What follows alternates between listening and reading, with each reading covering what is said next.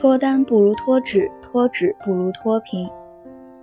晴子已经二十七岁了，目前在一家教育培训机构做行政助理。大学毕业，他就开始做这份工作，迄今为止，工作内容和薪资水平几乎没有任何变化。在很长一段时间里，晴子的日子过得很苦闷。平日里，除了走马观花的相亲，期待着嫁个高富帅之外，他几乎没有别的盼头。有一天，晴子私信我：“老杨，你快骂骂我。”我好奇的一打听，才知道他找骂的原因是他前阵子交房租，向父母伸手要了钱，他很自责，他觉得这个年纪了还让父母操心，特别不孝顺。晴子的父母都是钢铁厂的老员工，一辈子都勤勤恳恳，日子却过得紧巴巴的。他们都盼着晴子能早点嫁个好人家，可晴子相亲的频率远超出他不知道的频率。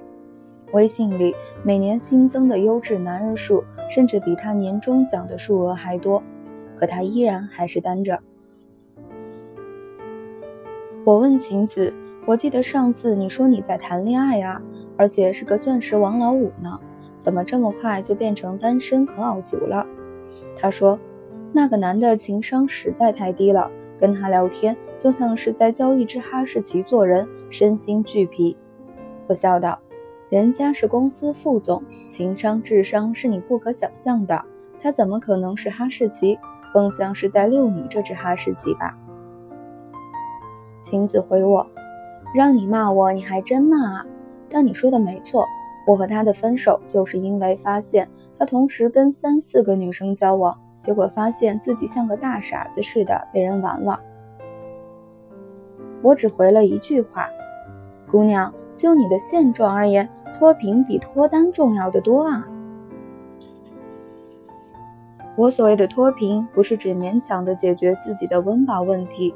而是还要有实力去让自己珍重的人过得安逸舒服，不是指卑微的嫁给一个长期饭票，而是在他的家人要求你再生一胎时，可以坚定的摇头说不。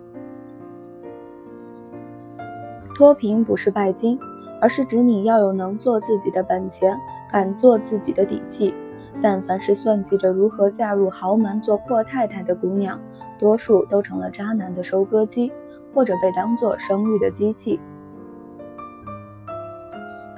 感情的事真是急不来、求不得的。现在没人要，总比寻错了人强。因为一个像是没吃饱，一个像是吃出了半条虫子。很多女生都有飞上枝头变凤凰的幻想，或者嫁个金龟婿的梦。很多男生也会默默的想娶个银行，少奋斗几年。可这些都不过是一种想不劳而获的幻想罢了，等同于天方夜谭。首先，有钱人婚前多数是会做财产公证的，这是常识。就算不公证，他也会让你心知肚明，他的腰缠万贯跟你没有半毛钱关系。其次，有钱人更愿意直接去找门当户对的另一个豪门，这样省时省力的。就能找到一个与自己三观一致、实力相当的人，这样的两个人更懂得互相尊重，不会觉得对方该做什么、不该做什么。除了身份证上的性别栏外，两个人精神和物质都富足平等。那么，像你这样家境一般、长相一般、能力一般、情商一般的人。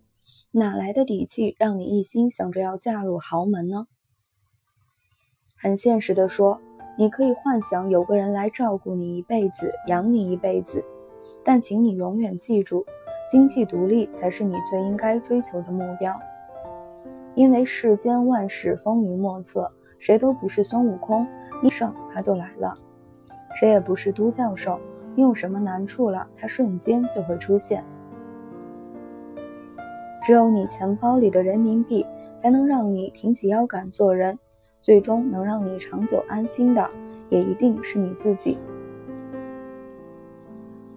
随着年纪的增长，你会慢慢的发现社交的种种不堪，因此，掌握生存的技能，踏踏实实的赚钱，认认真真的提高独立的能力，永远都不会错。少浪费些心思跟那些八竿子打不着的人斗智斗勇，多留些精力用在赚钱和自强上。残酷的现实是，你弱的时候，坏人就漫山遍野；你穷的时候，破事就逆流成河。